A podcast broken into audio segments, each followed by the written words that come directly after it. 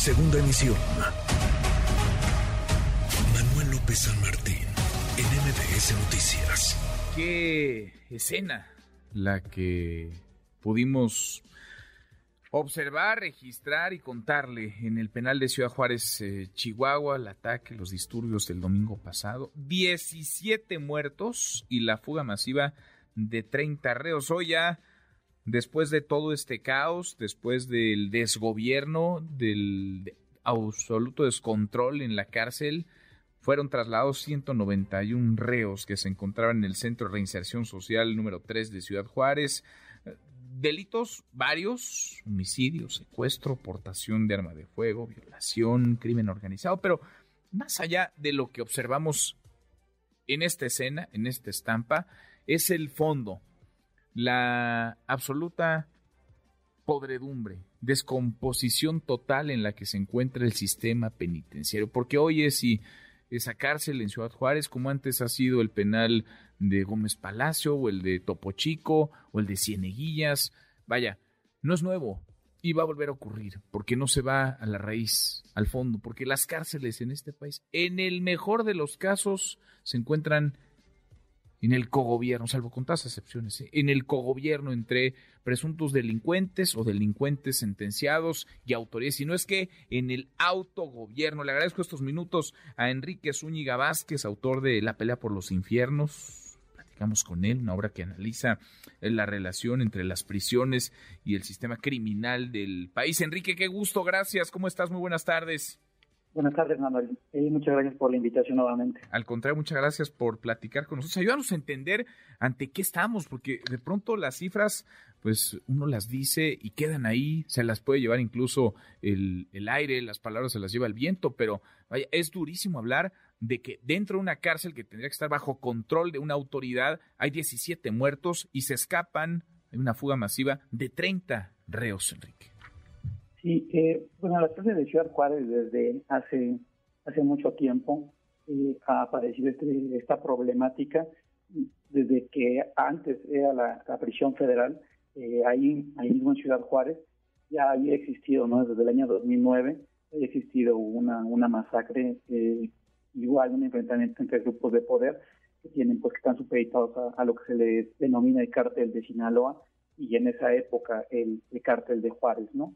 Y desde ese, desde ese momento, desde el año 2009, eh, ha sido un continuo en, en, el estado, en, en Chihuahua y, de manera particular en, Ciudad Juárez, eh, de momentos que han ido o, hechos que han ido ocurriendo en la prisión. Después se, trasladaron de, la, de esa prisión que se volvió federal, se, trasladó a una que es la actual, la, la estatal, y a partir de ahí yo tuve oportunidad de visitarla desde el año 2013 y la última vez que pisé creo que fue en el año 2019, si no me equivoco, y ha sido exactamente lo mismo, ¿no? A pesar de que fueron certificadas o que se encontraban bajo un certificado, eh, ocurriendo exactamente lo mismo. Había eh, grupos de poder fuertes al interior, eh, se encontraban armas, las pandillas o los grupos se encuentran totalmente eh, divididos, están ellos habitan cada quien en determinados dormitorios con, eh, vamos a ponerlo de esta manera, con eh, grandes paredes para que no pueda, supone, eh, mezclarse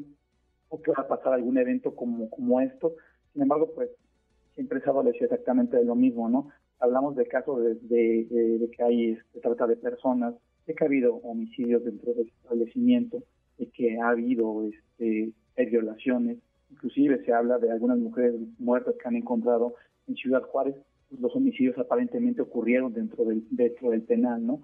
Y bueno, y como un punto, eh, eh, pues, pues vamos a ponerlo como un punto muy alto o álgido, pues este, este evento, ¿no?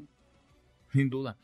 Sin duda, y uno pues eh, revisa qué dicen las autoridades, cómo actúan las autoridades, y por ahora, pues sí, cesan al director del penal de Ciudad Juárez, cesaron a Alejandro Alvarado Telles, pero, pero hasta ahí, y podrán cesar al, no sé, al secretario de, seguridad o al de gobierno, al encargado del sistema penitenciario, pero realmente eso cambia en algo el fondo de la descomposición de lo que se vive en las cárceles, Enrique.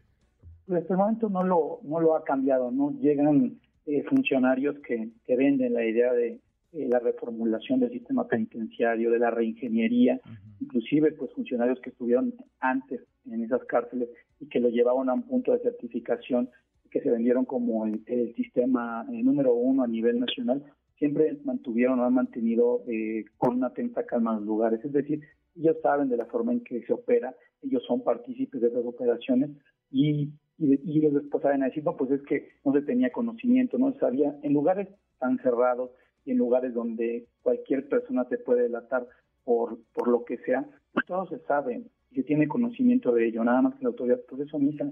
¿Por qué? Porque es una gran empresa criminal y esa gran empresa criminal, criminal pues deja dividendos. Es una zona, el penal de Ciudad Juárez está ubicado, tiene una muy buena ubicación. ¿Por qué? Porque está muy cerca del aeropuerto, se encuentra cerca de zonas de salida hacia el norte y hacia el sur. Si vas hacia el norte, pues llegas totalmente hacia, hacia la garita, hacia la frontera con Estados Unidos. Y si vas hacia el sur, te conectas hasta Chihuahua, ¿no? Pasando por poblados como Nuevo Casas Grandes, como Guerrero. Y de alguna manera u otra se vuelve un centro neurálgico que la autoridad, pues inteligentemente, eh, de alguna manera u otra, dio una concesión por dormitorios. No había un control total de los grupos de poder ahí, que ellos lo han intentado, pero pues no se ha podido, como en el mismo Ciudad Juárez, ¿no? Existe una división de, de, determinados grupos de poder, y aquí lo que vemos pues también tiene que ver o, puede ser la decisión que se ha venido manifestando en varios lugares del cártel de Sinaloa, como se dice, ese grupo de poder, grupo de poder y grupo político a la par, ¿no? Ahora, ¿es un asunto de voluntad de las autoridades, es un asunto de torpeza, es un tema de recursos, eh, de dinero? Eh, ¿Qué, ¿Qué falla, qué falta para que se pueda tener cierto orden, cierto control de las cárceles? Porque si no se puede tener control dentro de las cárceles en donde están los eh, delincuentes o los presuntos criminales, ¿qué podemos esperar de lo que sucede en las calles, Enrique? Es un, es un asunto de dinero, ¿no? O sea, no nada más, o no necesariamente hablar de corrupción, sino de la construcción de una economía criminal. Y entonces, en ese sentido, pues las cárceles es, son eso. Eh, la voluntad, pues han existido muchas personas que han tenido la, voluntad de cambiar ese sistema. La mayoría de ellos, o muchos de ellos, pues han sido expulsados de ese sistema cerrado. ¿Por qué? Porque pues o tienen que, como se dice en las mismas cárceles, le entran al aro o no funciona el asunto, ¿no? Entonces, la, la voluntad eh, no existe tampoco, no hay, no hay una, no hay una voluntad de la autoridad de cambiar este sistema que colapsó desde hace mucho tiempo. Desde mi perspectiva es más fácil cerrar muchísimas cárceles o repensar cómo eh, cambiar este sistema de encierro que, de que llevar a cabo una reingeniería de todas las prisiones, ¿no? Porque en todas las prisiones encontramos esos eventos tú mismo lo, dijiste en este momento, ¿no? Eh, si no lo encontramos en, lo que pasó en Zacatecas, lo que pasa en Colima, está pasando en, varios lugares. Hace poco también lo que pasaba en Guerrero, ¿no? Y, va circulando, es, es cada día una noticia eh, diferente en diferente, en otras cárceles del país.